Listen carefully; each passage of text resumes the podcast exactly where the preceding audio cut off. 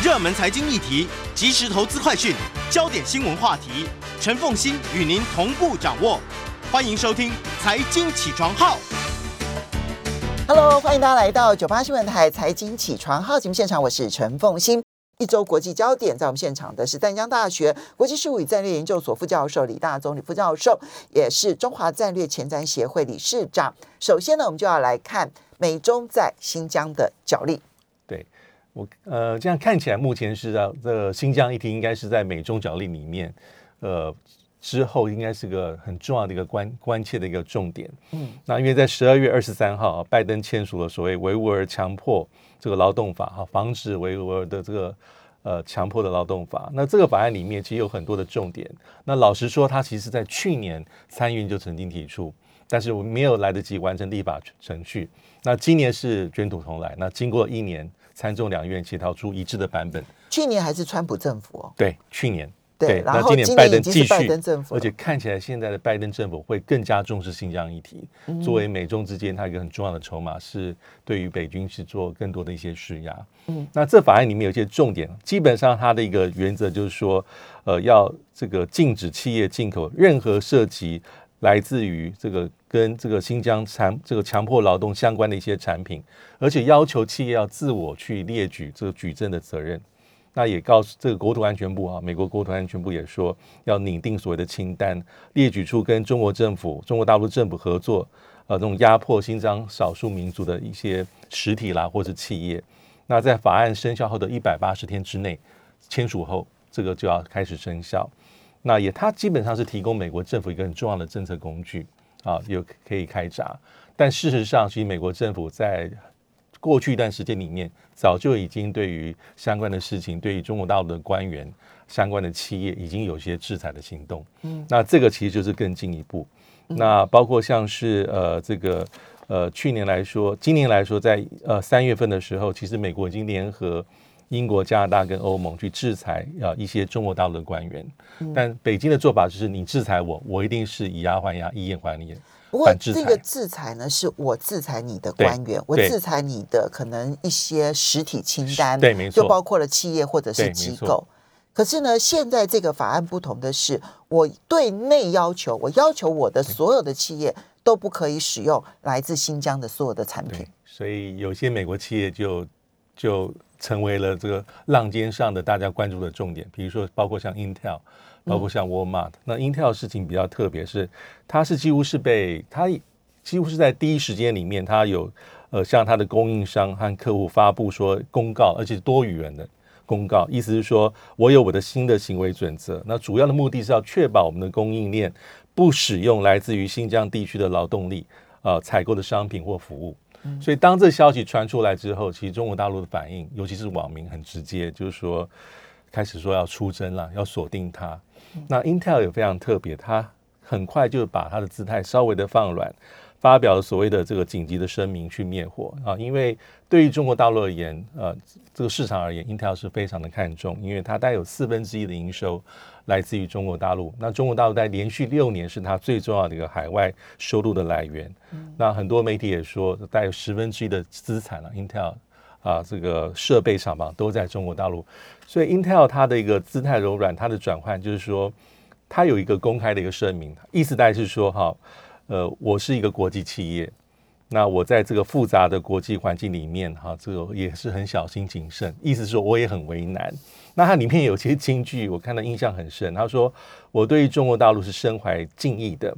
啊，那我为了这些相关的事情，对于广大的中国大陆的客户民众道歉。”那他还曾经说：“呃，我之前的分所谓的公开性，基本上是为了符合遵守美国的法律的一种表达，所以他要跟中国大陆的话的人喊话说，我很为难，很为难。都是美国对。大叔在逼我的，我没办法。对，那他也说，这并不是我在新疆议题上的一个立场上的一个表态，嗯。所以这是一叶知秋啊，代表说 Intel 是非常小心翼翼跟如履薄冰，因为它其实从企业的角度来讲，Intel 是可以强势的，因为它的产品的不可取代性是比高的比较高的对。哈。你相形之下，你比如说像呃一些服饰品牌嗯。哈，它可能它可取代性就太高了嘛，对不对？对？今天我我不买你的，我可以买别人的。可是英特尔有一些产品在短期之内可能无可取代，没错，这是这是可是英特尔的态度反而最低。低调，那他的姿态马上放软，因为其实虽然到中国大陆网民是群情激愤，很多时候说要出征，但是事实上是中国大陆也没有这个底气说我完我完全不要你。那么目前短期之内，它是非常依赖这 Intel 晶片的一个需求，所以这是一个。但是沃尔玛的状况也很特别，因为沃尔玛其实是一个很重要的零售商，它进入中国大陆已经大概有二十五年的时间。那这一次也是被网民主动的举发说，我发现这个印这个这个沃尔玛的这个好像早就在下架来自新疆的产品，甚至早在三月份就这样做。其实沃尔玛它并没有这样的宣布，对对不对？只是只是大陆的民众自己去挑去挑挑，哎，你通通都没有哎。对啊，还有它的旗下的一个比较高级的会员制的商店，叫山姆会员商店。那有些网民就说：“哎，我好像看到你早就你 A App 里面已经没有这方面的东西。”但对这样的指控，当然因为媒体马上就跟进跟进做调查。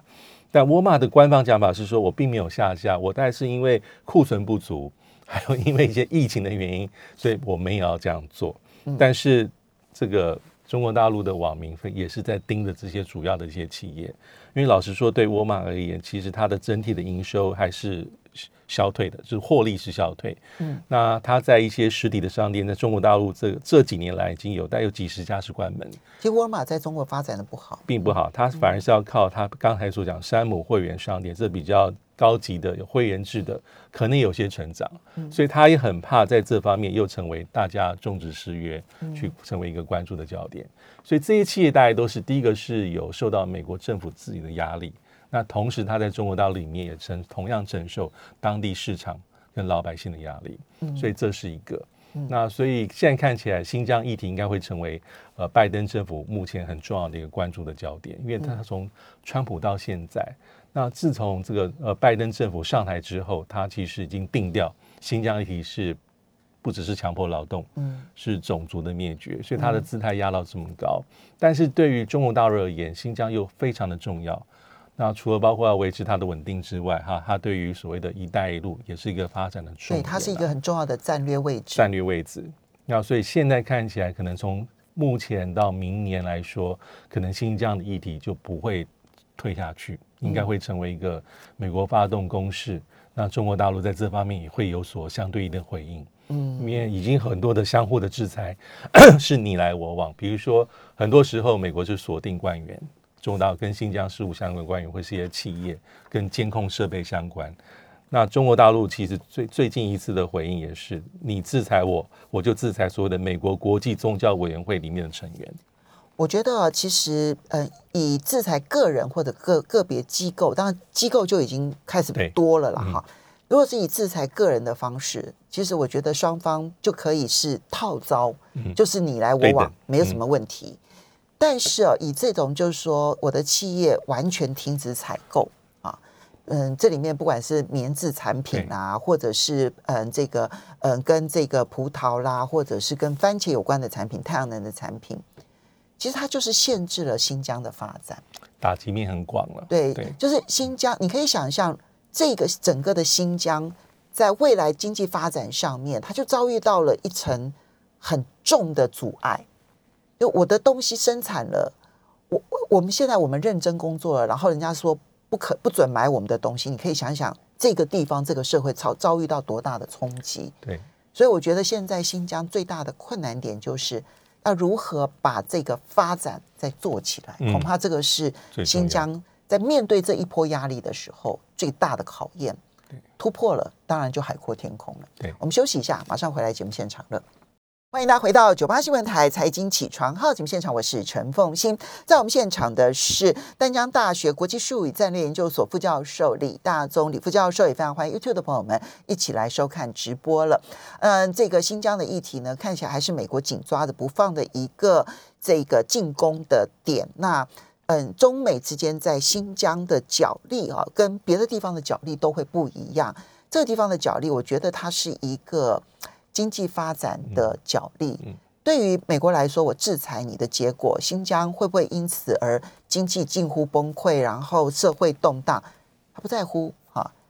或者 maybe 他觉得这样也蛮好的这样子。但对对中国大陆来讲，维稳跟发展新疆这件事情，反而就变成了最重要的工作了哈。那接下来我们再来观察的是乌克兰的局势。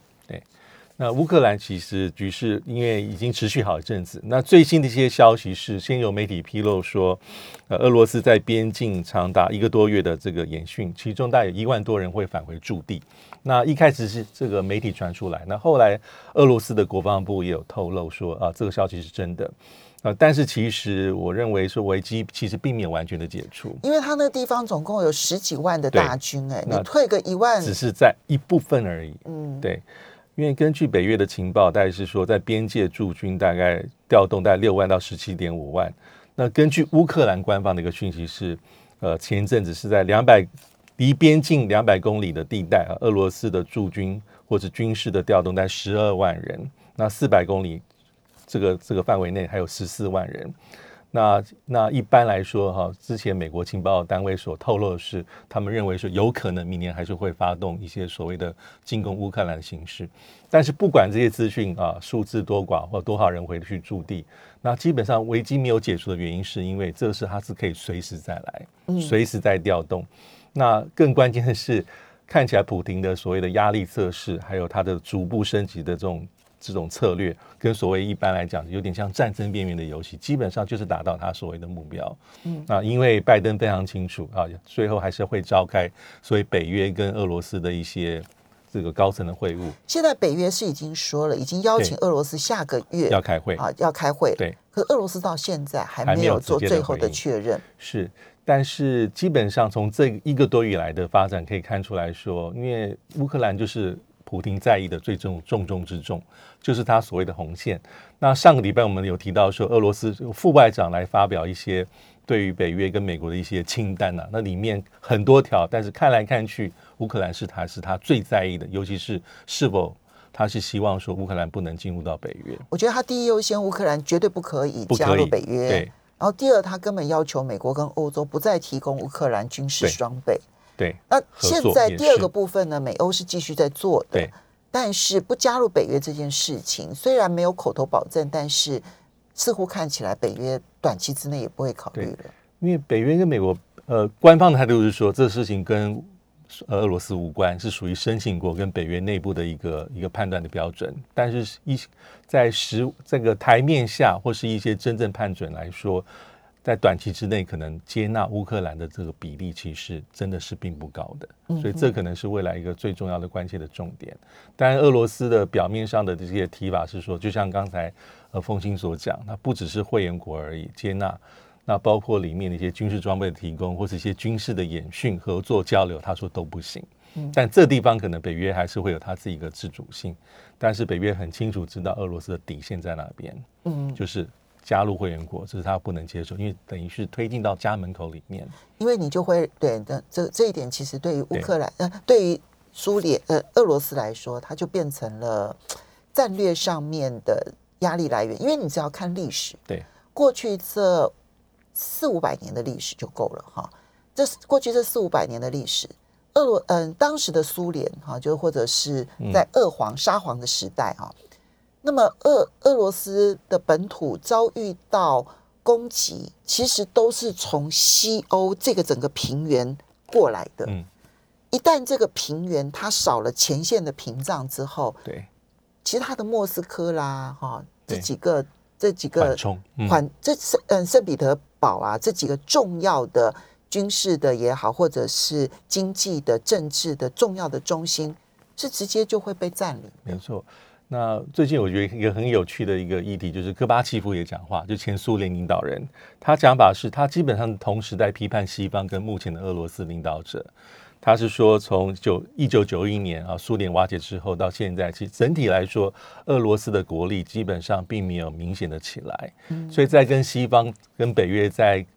交这个交涉的时候，其实他的地位是不平等的，因为国力还是低。那同时，他也批判，他很特殊，也是在批判美国跟北约。他意思是说，你们西方从冷战结束之后是弥漫胜利的情绪，那美国被被傲慢跟自信冲昏头，所以才会一直在推所谓的北约东扩南进。那这一点其实是不应该的，因为它反而让这个美俄关系还有俄罗斯跟这个西方关系其实并不好。那因为我们之前有提到说，像苏东坡从柏林围墙倒塌开始，从那一时刻开始啊，就像是戈巴契夫所说的，那西方国家的态度，包括美国可能是胜者全拿。所以当今天啊，以我们所比较常认知的一个观点是，俄罗斯是修正主义国家，中国大陆是修正主义国家。可是部分人啊，尤其是从俄罗斯的角度来看，真正是改变现状。一直在步步进逼的，其实可能是从冷战结束之后，刚好差不多三十年，嗯，其实是所谓的美国。所以这个戈巴，你觉得戈巴契夫的喊话对西方有没有影响？呃，因为从西方的角度来讲，戈巴契夫大概是苏联历代的领导人当中对西方最友好的，对，他们也觉得呢。整个的冷战结束，戈巴契夫贡献很大。当然，这贡献一定要加引号，因为西方觉得是贡献，但对于俄罗斯来讲，觉得戈巴契夫近乎是叛徒那样子哈。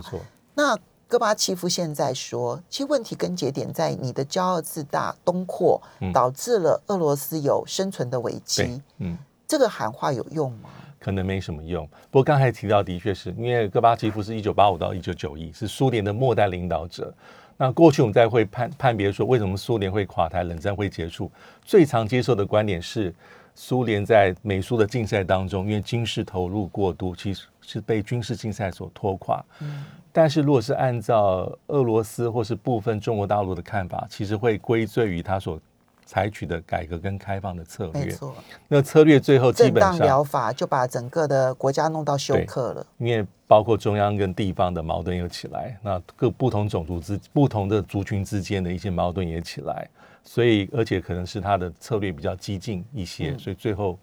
最后是垮台。所以有这方面的一个一个一个各式各样的一些批判，但是我们也要知道说，其实。在一九九一年，哈，当苏联十二月二十五号，就是前几天，哈，三十年，戈巴契夫辞去这苏联总统，那苏联宣告解体。其实这里面有一个很重要的关键点，就是目当时的普廷，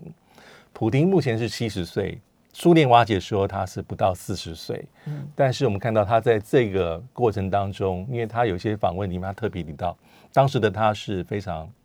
失去了一些，就是我。这种祖国已经没有了，那他成为是之前是 KGB 的一个成员，嗯，所以他曾经很彷徨。那甚至是在整个国家衰败的过程当中，他说他自己透露，他曾经是靠着偶尔开开计程车去赚取一些外快外快。但是这个苏联的瓦解，尤其在一九九九零年这十年当中，其实也是普京慢慢慢慢的进入重新进入权力这个核心的一个开始，因为他从一开始是。进入到圣彼得堡，就是市长办公室，专门是处理对外事务。嗯，慢慢的工作表现不错啊，对外事务委员会的主任、副市长。然后后来又跟叶尔辛有关联，然后成被延揽作为叶尔辛办公室的副主任、资产管理局的局长。最后在一九九八年成为联邦安全局的局长，就回到普京的老本行。嗯，那因为表现不错，任命为副总理，三位副总理之一，总理。然后两千年选举上总统成功，所以。苏联瓦解之后，那俄罗斯的国力下降，那十年当中也刚好铺成了目前我们来说，这个普京，然后从零两千年到现在二十年的一个领导期，而且这个权力是巩固的。那所以这段历史其实我觉得还非常重要。那刚才也提到说，戈巴契夫其实根据一些民调啊，俄罗斯自己民调，前苏联时期。他是成为最不受欢迎的这目前俄罗斯人民的代表。俄罗斯是把他当罪人的，罪人的。嗯，然后他甚至比那个他他二十趴的受访者是认为是他史达林才百分之十一，变为是第二不受欢迎。所以在俄罗斯人民心中，戈巴契夫比史达林还不受欢迎。不受欢迎，这很特别。因为站在我们比较理解的立场啊，过去比较习惯立场，的确像刚才我们所提到，因为他是。他还是一个爱国主义者、社会主义者，那他希望能够改革、能够开放，否则他认为这帝国可能有提早瓦解。但他这些政策的执行，基于很多的因素，所以最后是不成功，所以加快了所谓的苏联的瓦解。其实呢，当时嗯，我我看了一些这个嗯研究书籍啦，好，当然书籍就比较完整的去记录说，戈巴契夫当时引进的经济改革，对，他是当时引进的经济改革呢，说穿了就是。嗯，一次性的全面性改成自由市场资本主义全面性，嗯，全面性的资本主义自由市是场。是，可是你有那么多的国有企业，然后同时呢，你的生产跟你的这个供给消费各方面其实都出现了很多的 gap，、很多的落差的情况之下，你的一次改革，然后一次把所有的国家的这些资产全部要民营化，嗯，那你结果是什么？你结果就是呢，民众买不到东西，然后呢，物价飞腾，嗯然后你的币值，那因为因为你不管控币值，你也不管控这些物资了，结果呢，物价飞腾，然后币值不断的狂贬，有有办法的人，裙带关系的人，他就先去借钱，我借钱去买国有资产，然后等到货币贬值到了很低的时候。哎，我跟你借一万块钱，可是现在我还你的一万块钱，可能只是我当初借的时候价值一块钱。嗯，几乎是用无偿的方式取得了所有的国有资产，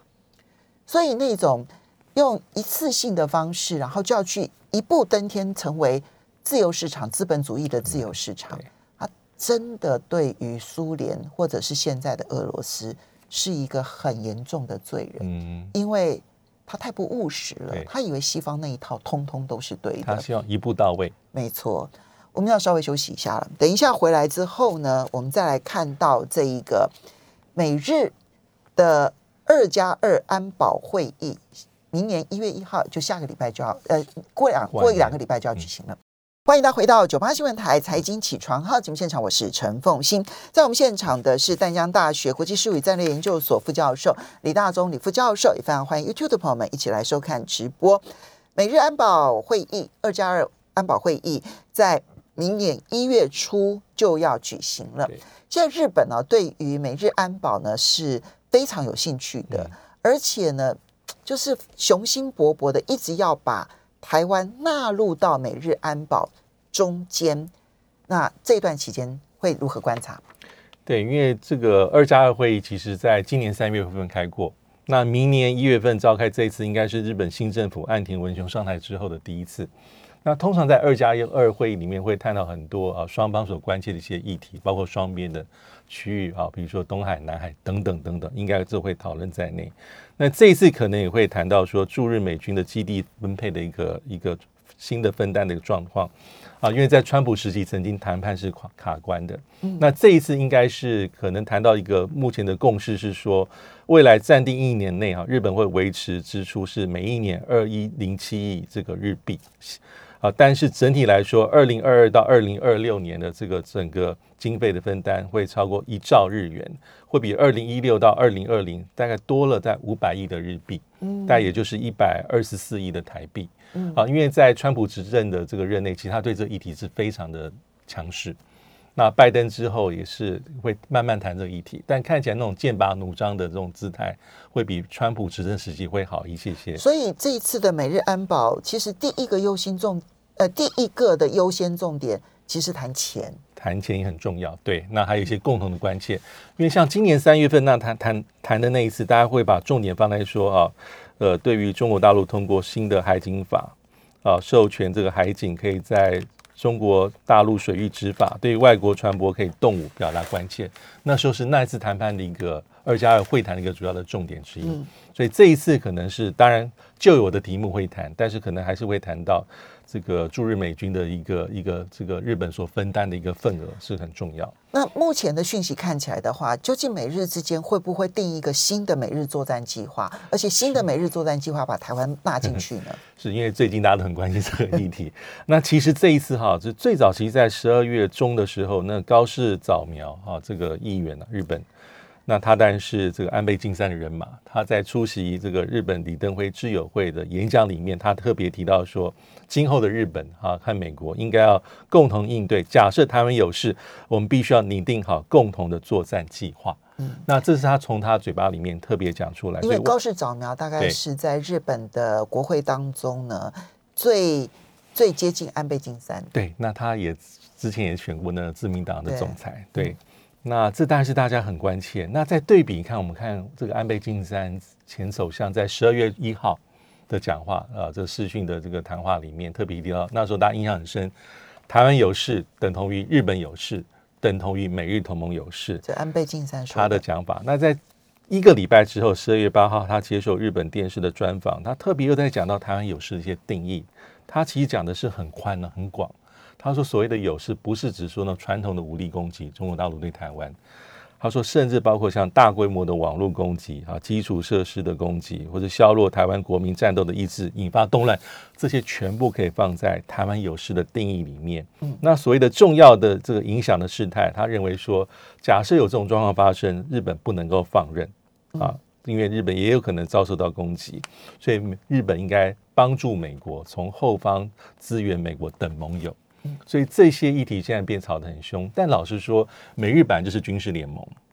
那这么多年来，其他针对各方的一种各式各样的一种一种可能的场景，它本来就会有所谓的它的想定跟所谓的兵推，或是所谓的应应作为。但是等不等同于像安倍晋三前首相所说的，他们有事，日本有事，美日同盟有事？其实这里面还有一个很重要的因素是要考虑到美国的战略判断。嗯，在实物上大概不会是日本。做主要的主导的判断，然后把美国直接拖进来，而是美国做他的一个战略的设想跟战略的决策决断，然后考再考虑到日本可能扮演的所谓的角色。但是以美国的目前的政策立场而言，它其实在即便是很支持台湾，嗯，也很看重美日啊。但是到底台海假设发生事态的时候，美国会怎么行动？这之前我们也讨论过很多次。到目前为止，即便拜登非常的。友好台湾，它还是战略模糊，而且这是长期以来的一贯的政策。当然，嗯，除了美国的态度，现在对在日本不断不断要求的情况之下，会不会出现改变？因为这个其实听已经谈了大概有十几年的时间了，但是美国的态度始终没有变，他并不愿意扩大那一个美日安保条约的解释权。哈，那嗯，不，另外一个核心点是。安倍首相跟安倍前首相的发言，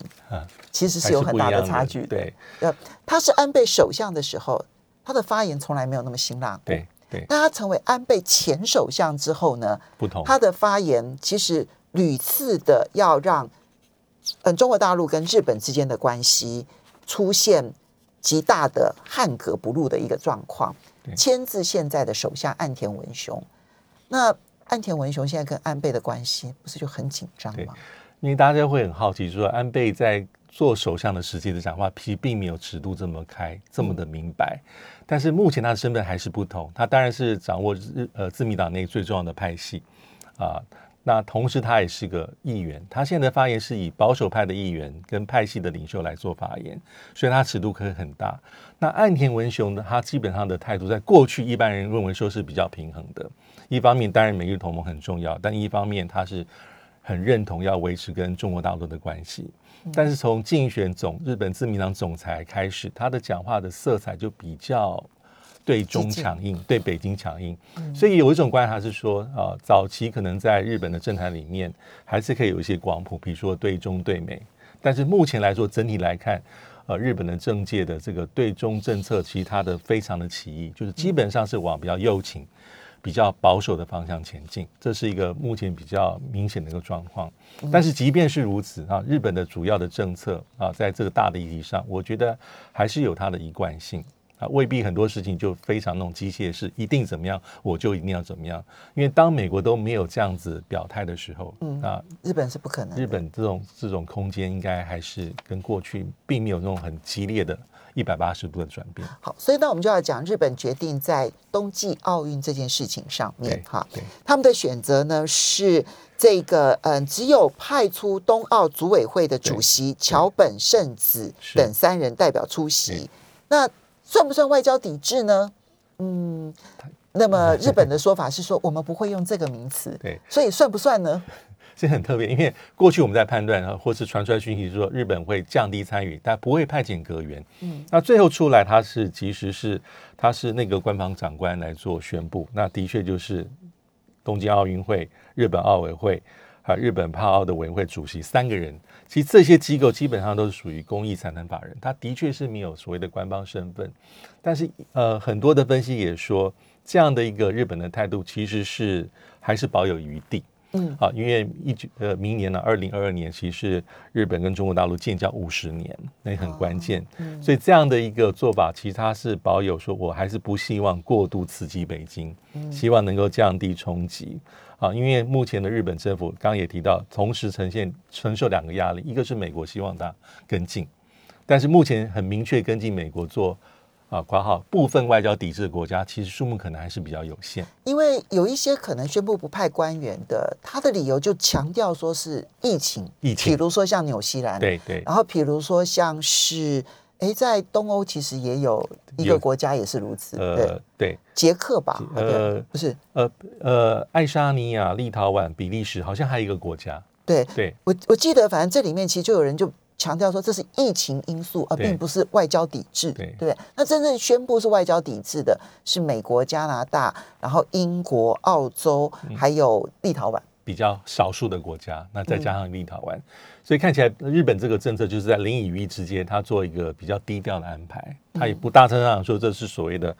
呃外交抵制，那这也蛮符合目前的一个安田文雄的一个政府的政策。嗯。那他也不是由他自己说我要做这么重要的声明，他是交给内阁官内阁官房长官啊松野博一来做这样的一个宣誓，所以也是取得一个比较灰色的地带了。我觉得觉得说，对于安倍晋三来讲，他最近一定很头痛的是呢，因为他们最新的民调，岸田文雄的支持度又往上升了。就 来，我忘了六十四还是多少，就是又往上升了六个百分点。嗯但我觉得其实这也是菅义伟的运气不好啦，就是疫情很严重。就岸田文雄上来了之后，哎，疫情控制的还蛮好的，这一点有的时候可能也跟运气有关吧。时间的关系，要非常谢谢李大中李教授。